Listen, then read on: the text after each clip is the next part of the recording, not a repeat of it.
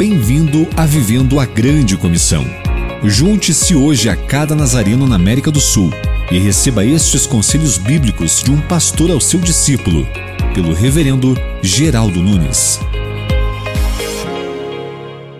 A escritora Elsa Tamies afirma que pensaríamos que o texto se trata das viúvas que estavam sendo ajudadas pela igreja.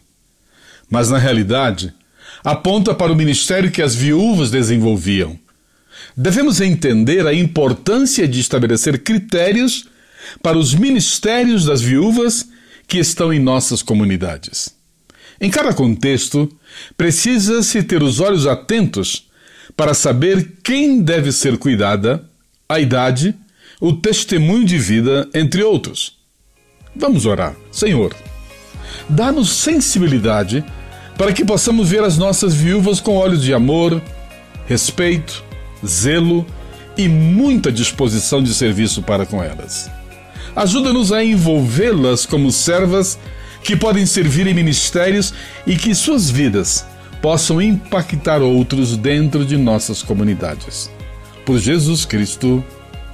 Amém.